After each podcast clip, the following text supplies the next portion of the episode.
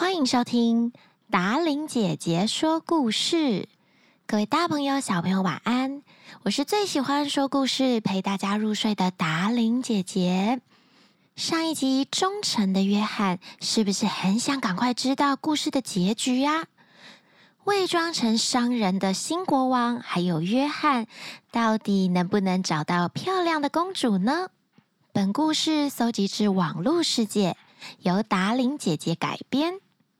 忠诚的约翰下集，准备好各式各样用金子做成的工艺品之后，换上商人服装的新国王以及约翰就出发了。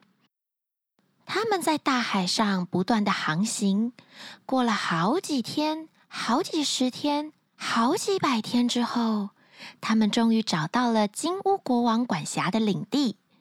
大船靠岸后，忠诚的约翰要国王先待在船上，等他回来。然后他对所有的仆人们说：“或许我有可能把金乌公主带来，因此你们要把船内收拾整齐，将金器珍玩摆设出来，整条船都要用它们装饰起来。”接着，他把每样金制品都拿了一个，放进篮子里。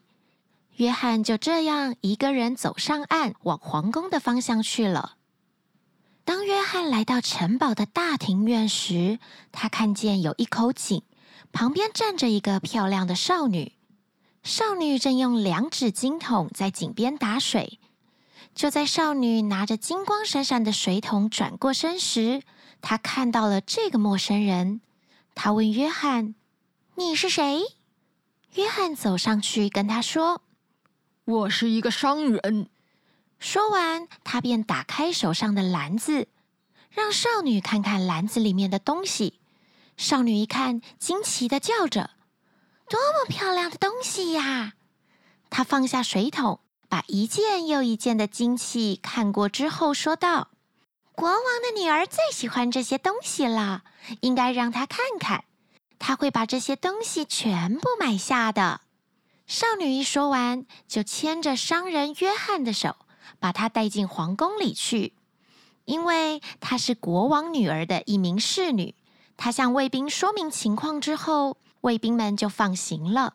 所以，约翰就顺利的进到皇宫里去了。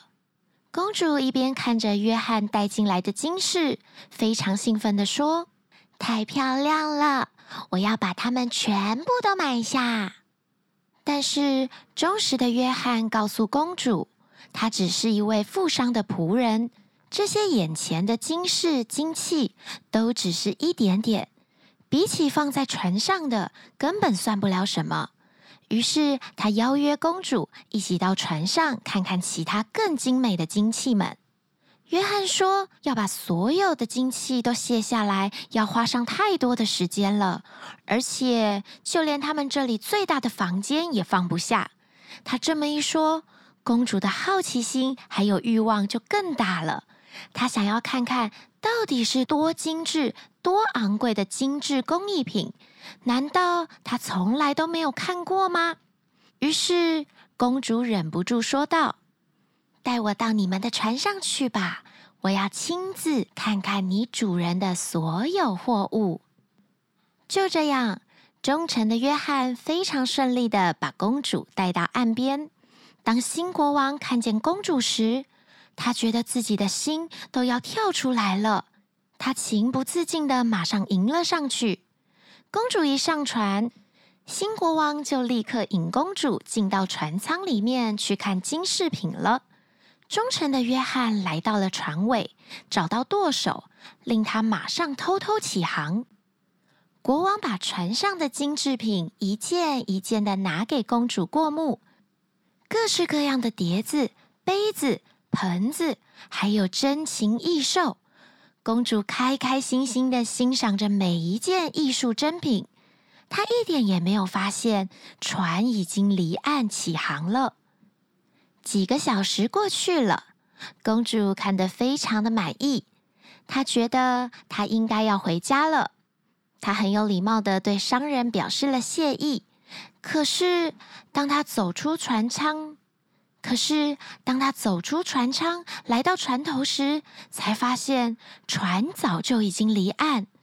这个时候，已经在茫茫的大海上面飞速的航行。公主吓得尖叫起来：“上帝啊，我我被诱骗了，我被拐了，我落进了一个流动商贩的掌握中，我宁可死去。”但是新国王却拉着他的手，跟他说。我其实不是一位商人，我是一位国王，跟你一样出生于皇室。用这种方法蒙骗你，带你出来，是因为我看到画中的你，非常非常的喜欢你，非常爱你。当第一次看到你时，我就情不自禁的昏倒了。我希望能够娶你为妻。金乌公主听完新国王说的话之后，才放下心来。经过一段交谈，还有了解。金乌公主很快也喜欢上新国王，她愿意嫁给新国王作为他的妻子了。就这样，船在茫茫大海上航行，不过却发生了一件事。这天，忠实的约翰坐在船头吹着长笛，他看见三只乌鸦在天空中朝他飞了过来，嘴里不停叽叽喳喳的。约翰听得懂鸟的语言。所以他马上停止吹奏，留心的听着这群乌鸦之间的对话。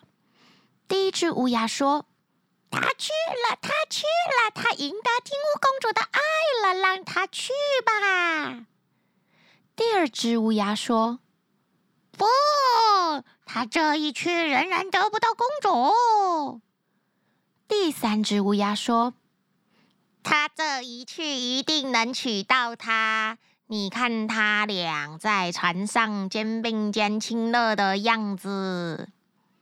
接着，第一只乌鸦又说：“那对他有什么用呢？不信你就看吧。当他们登上岸后，会有一只红棕色的马朝他跑过来。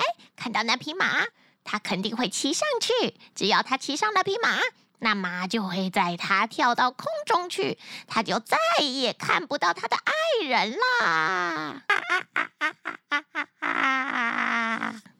第一只乌鸦说完之后，第二只乌鸦又接着说。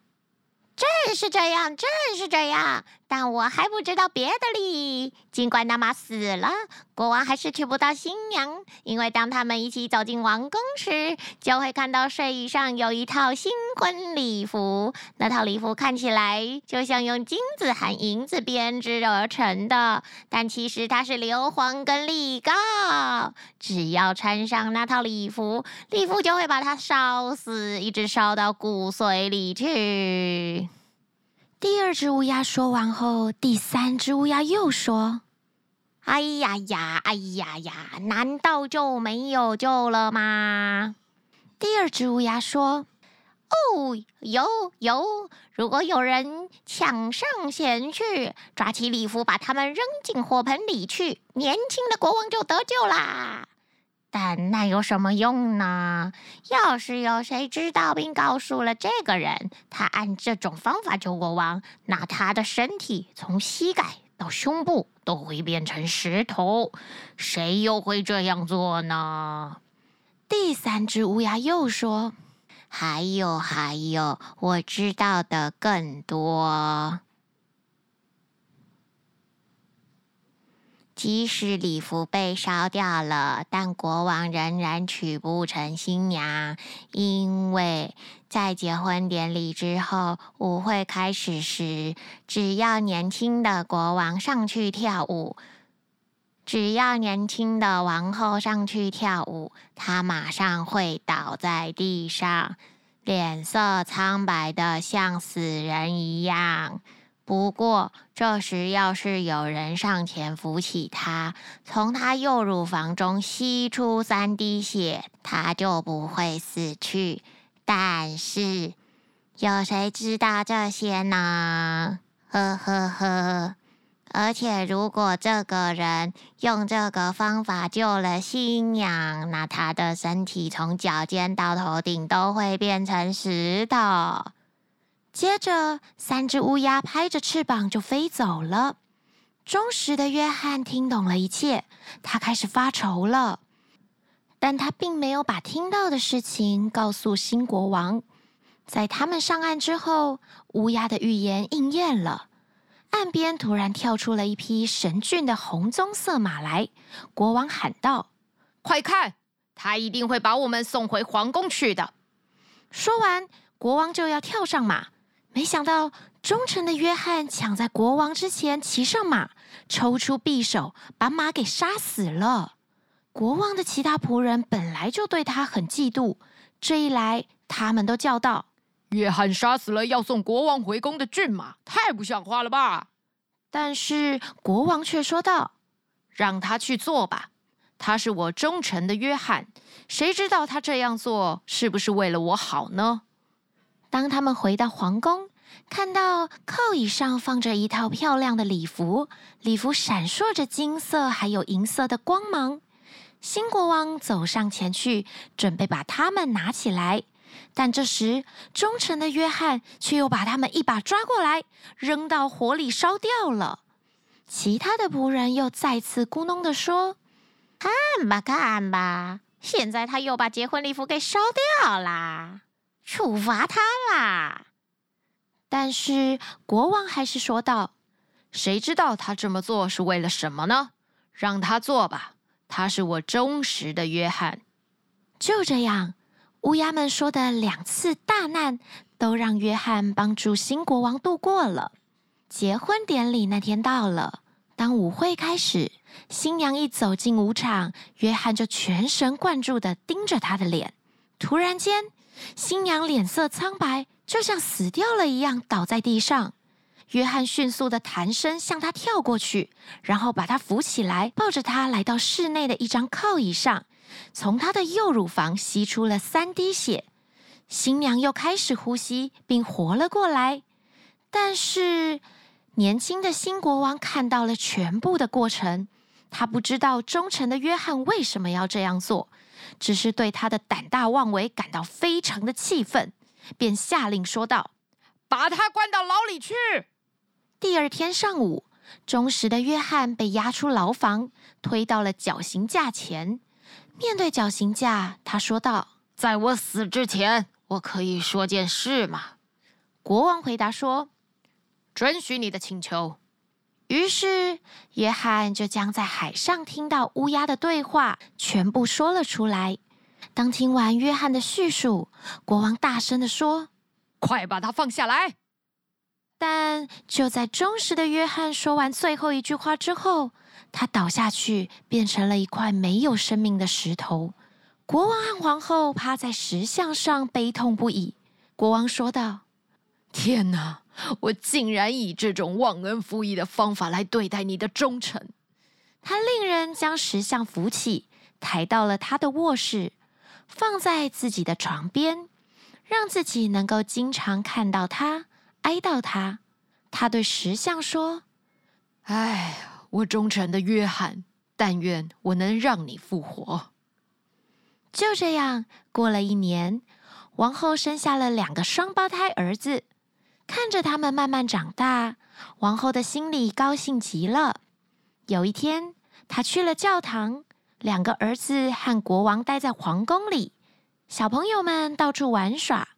国王依旧对着石像唉声叹气：“我忠诚的约翰啊！”但愿我能让你复活。这一次，石像竟然开始说话了。他说道：“国王呀，要是你为我能舍弃你最亲爱的人儿，就能让我复活。”国王一听，坚定地说道：“为了你，我愿意付出世界上的任何东西。”既然这样，只要你砍下你两个孩子的头，将他们的血洒在我身上，我就会复活了。”石像说道。可是听到这里，国王马上震惊了起来。但他想到忠诚的约翰是因为他而死去的，他想到约翰对自己的忠心耿耿、视死如归的高尚品性，他便站起身来，准备拔出佩剑。砍去两个孩子的头，将他们的血洒在石像上面。就当新国王拔出佩剑的那一刹那，忠实的约翰复活了。他站在国王的面前，挡住了他的去路，说道：“你是真心诚意，应该得到报答。”两个孩子依旧活蹦乱跳着，就像什么事情也没有发生一样。国王满心欢喜。当他看到皇后回来时，就想试一试她。他把忠实的约翰和两个儿子都藏进了一个大衣橱里。当皇后走进房子后，他对她说：“你去教堂祈祷了吗？”皇后回答：“是的，我总是我总是思念着忠实的约翰，想着他对我们的忠诚。”国王说道：“亲爱的夫人，如果我们能够使约翰复活，”但必须杀死我们的儿子，你愿意吗？皇后听了之后大吃一惊，脸上变得毫无血色。但思考了一会之后，她坚定的说道：“没有他无私的忠心和真诚，就没有我们的今天，没有我们的孩子。”皇后一说完，国王欣喜若狂地欢呼起来。因为妻子和自己的想法完全一样，他快速地跑去打开衣橱，把两个孩子和忠诚的约翰都放出来，说道：“上帝也会为我们感到骄傲的。约翰又和我们在一起了，我们的儿子们也安然无恙。”接着，国王就把全部的经过告诉皇后，他们高高兴兴地聚在一起。从此以后，生活又充满了幸福快乐。国王也不再叹息了。今天的故事《忠诚的约翰》下集说完了。今天的故事是不是好长好长啊？你睡着了吗？如果还没有睡着，记得要帮我们的节目压下五颗星好评，留言给达伶姐姐哦。喜欢我们节目的你，也欢迎按下赞助的连结，为我们加油打气。晚安喽！